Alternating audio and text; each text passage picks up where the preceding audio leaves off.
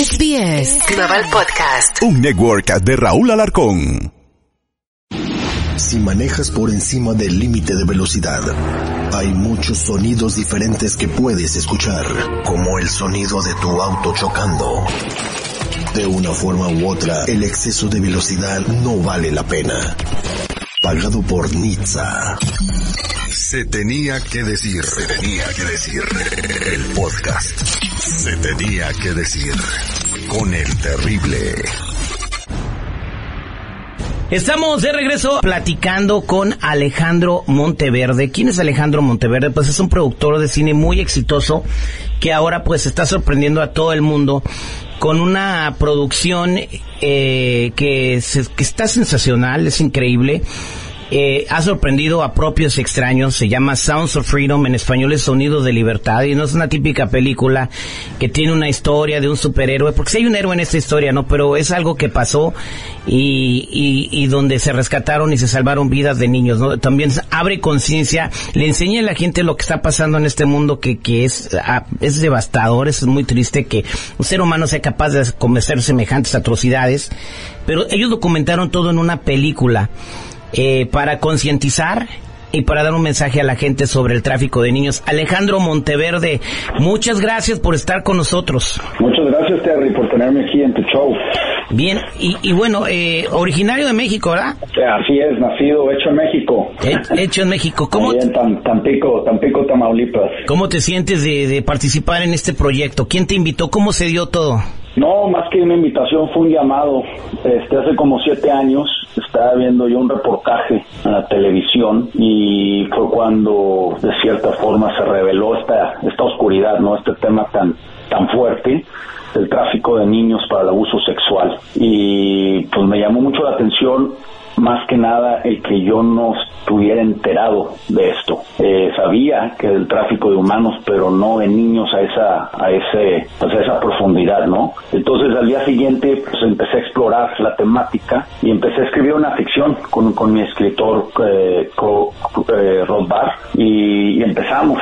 Pero como a los dos meses me habla mi socio, este productor de la película Eduardo Erastegui, y me dice este, que se había empezado a escribir. Le dije, no, todavía no. Me dice, bueno, antes de que empieces quiero presentarte a Tim Ballard. Y para no hacer la historia tan larga, me vi tomándome un cafecito con, con Tim y ahí decidimos asociarnos y me di cuenta que la historia verdadera de él era más impactante y más fuerte que cualquier ficción que yo pudiera escribir. Y fue donde empezó esa travesía. Ha sido una travesía este, compleja, pero de cierta forma, aunque la película eh, explora una oscuridad eh, muy, muy dura, eh, la, la- la exploramos por medio del cine.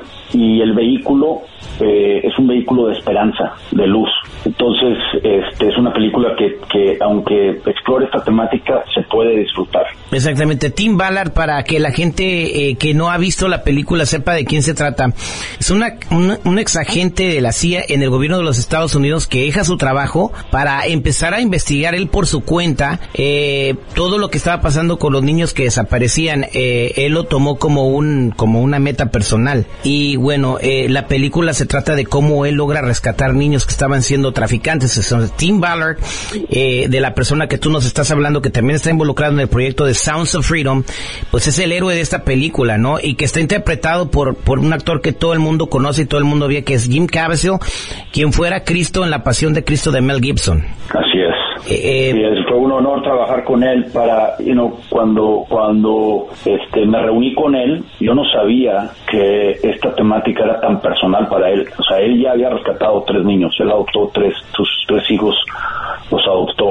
Y, y para él, o sea, él entendía esta, este- esta temática a un nivel ya más que yo casi. Entonces, para mí como director, de trabajar con un actor que tenga tanta convicción, eh, que él sabía que esta película para él era más que una película, este, pues fue, fue una bendición y, y- y estoy muy agradecido con, con él porque pues dejó todo, ¿no? Dejó el, dejó eh, sudó todo, todo el sudor en la cancha. Eh, exactamente, eh, y, y, bueno, sabemos todos los retos que han pasado. Primero que nada, eh, esta película que se llama Sons of Freedom, eh, producida por Angel Studios también, ¿sabes cómo se financió seguridad? Eh, se financió con la gente.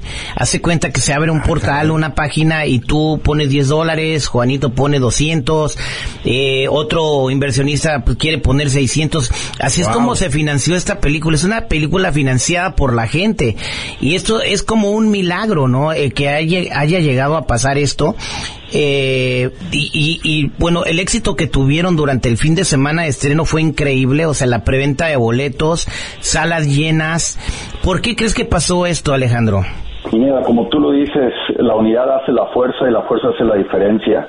Y para mí esta película fue un llamado, pero me empecé a dar cuenta pues que también estaba llamando a, a otra gente, ¿no? Desde los inversionistas, los actores, el distribuidor, todos empezó a ser como un llamado colectivo. Y pues eso es lo que ahorita realmente son los frutos de, de toda la audiencia. Y estoy muy agradecido porque es, es, estamos compitiendo contra películas que tienen 100, 200 millones de dólares de, de, de publicidad, mercadotecnia. Entonces, para nosotros, nuestra nuestra publicidad pues es, es, es, la gente, es la audiencia, que, que después de ver la película compartan su experiencia para que se, se empiece este dominó tan necesario para poder sobrevivir, ¿no? Estamos en una lucha contra, nosotros somos el David contra Goliat y nuestro David es mucho más chico, ¿no? Entonces, este, nuestro, nuestra piedra pues es toda la audiencia y, y, y sí necesitamos todo el apoyo, más este fin de semana, porque necesitamos que esos números sigan eh, como, como han, han pasado hasta ahorita para poder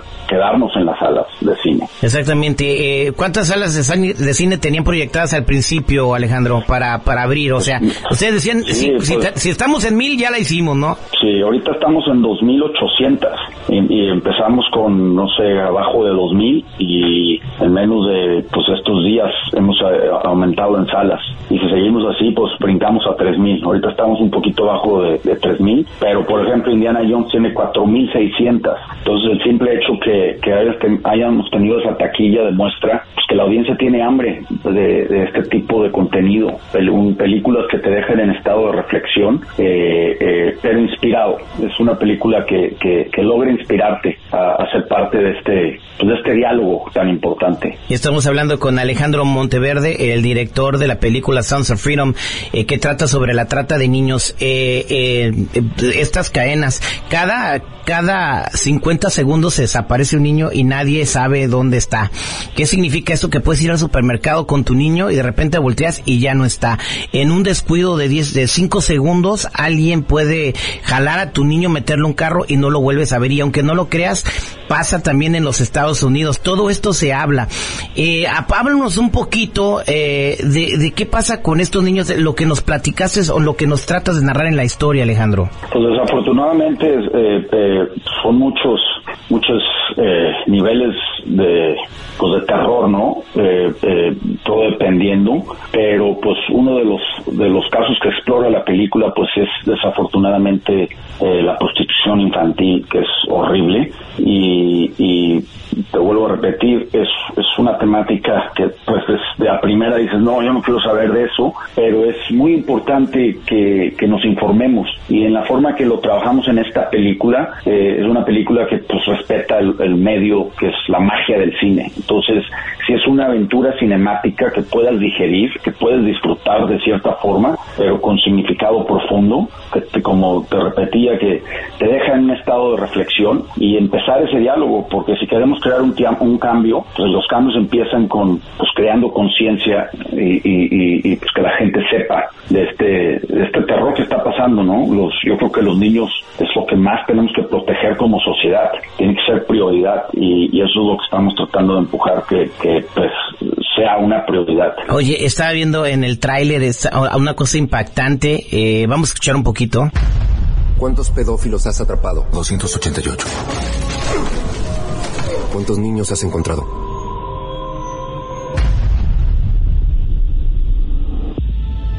Este es el crimen internacional con más rápido crecimiento que el mundo haya visto. Ya ha sobrepasado el tráfico ilegal de armas y pronto sobrepasará el tráfico de drogas.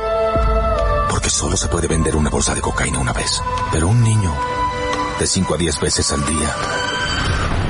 Los niños de Dios no están a la venta. En cuanto cierro los ojos, veo los rostros de esos niños. ¿Cuántos pedófilos has atrapado? 288. ¿Cuántos niños has encontrado? Timoteo, tú rescatas niños, ¿verdad? Quizá puedas ayudarme a encontrarla. Te lo prometo. Somos de Seguridad Nacional. Sabes que no es nuestro trabajo ir a rescatar niños hondureños en Colombia. Si no hacemos nada, será una pesadilla. Imagina entrar a su habitación ahora mismo y ver su cama vacía. ¿Qué haríamos? Renuncia a tu trabajo y rescata a esos niños. En este momento podría estar a una cuadra o podría estar en Moscú, Bangkok, Los Ángeles.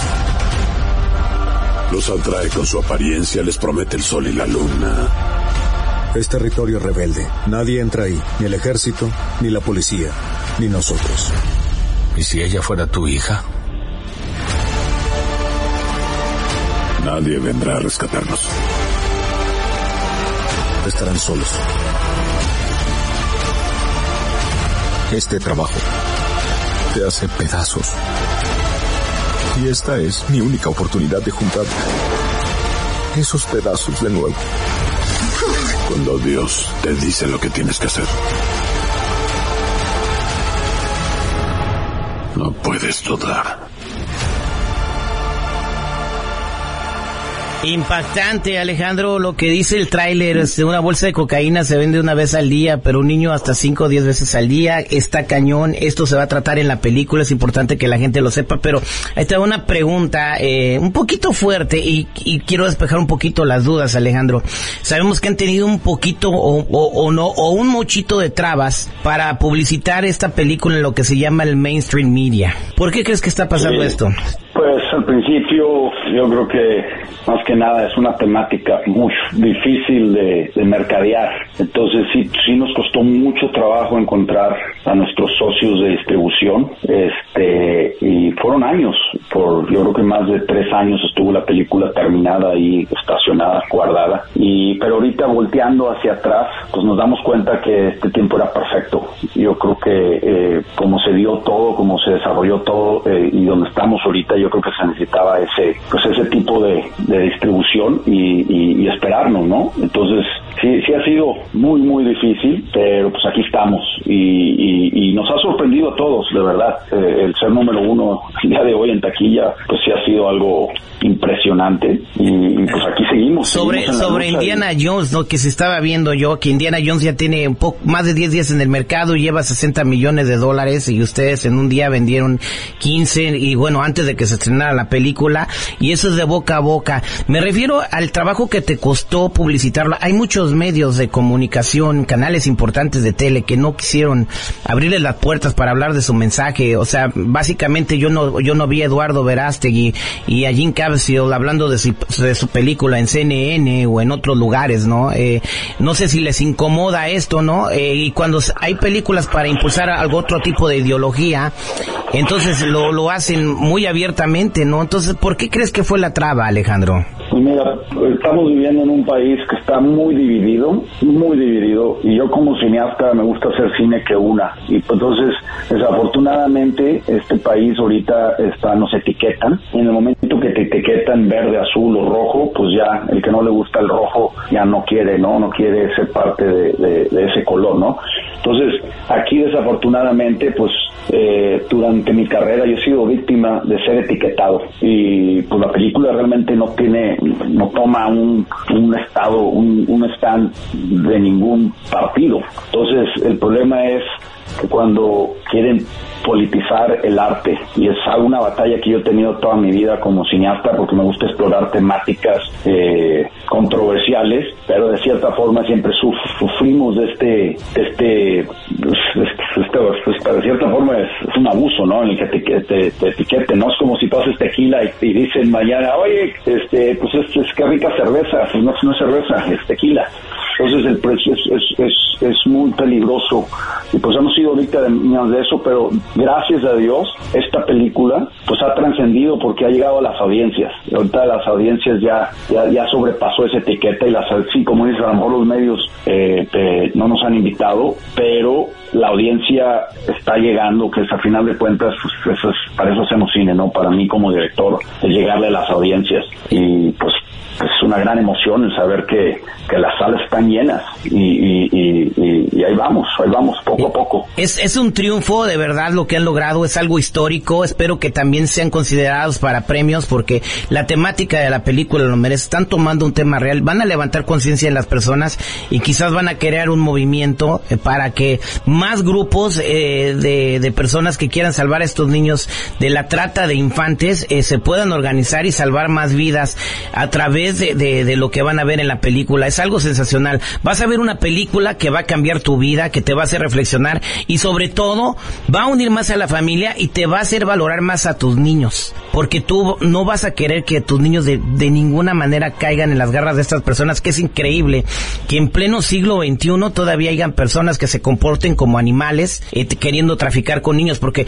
lamentablemente eh, se los llevan a la explotación sexual y también a la explotación laboral y un padre que pierde su niño, bueno, quizás nunca lo vuelva a ver en la vida, ¿no? Así es.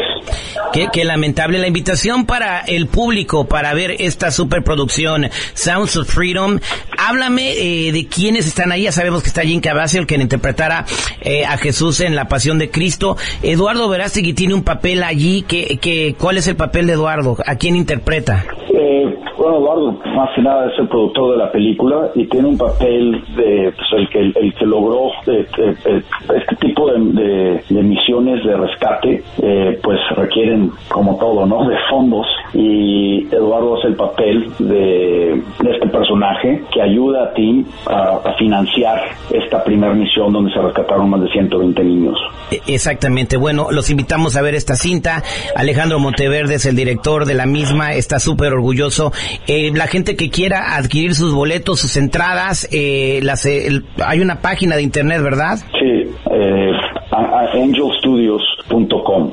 Angelstudios.com, pero también puedes ir al cine que esté más cerquita de tu casa y ahí va a estar la película y esperando que este fin de semana se proyecte en más salas gracias al éxito de boca a boca que se ha obtenido. Alejandro, un placer hablar contigo, estamos en contacto. Muchas felicidades, Muchas que gracias. Dios te bendiga. Muchas gracias, Terry. Esto fue Se tenía que decir, se tenía que decir el podcast. Se tenía que decir con el terrible.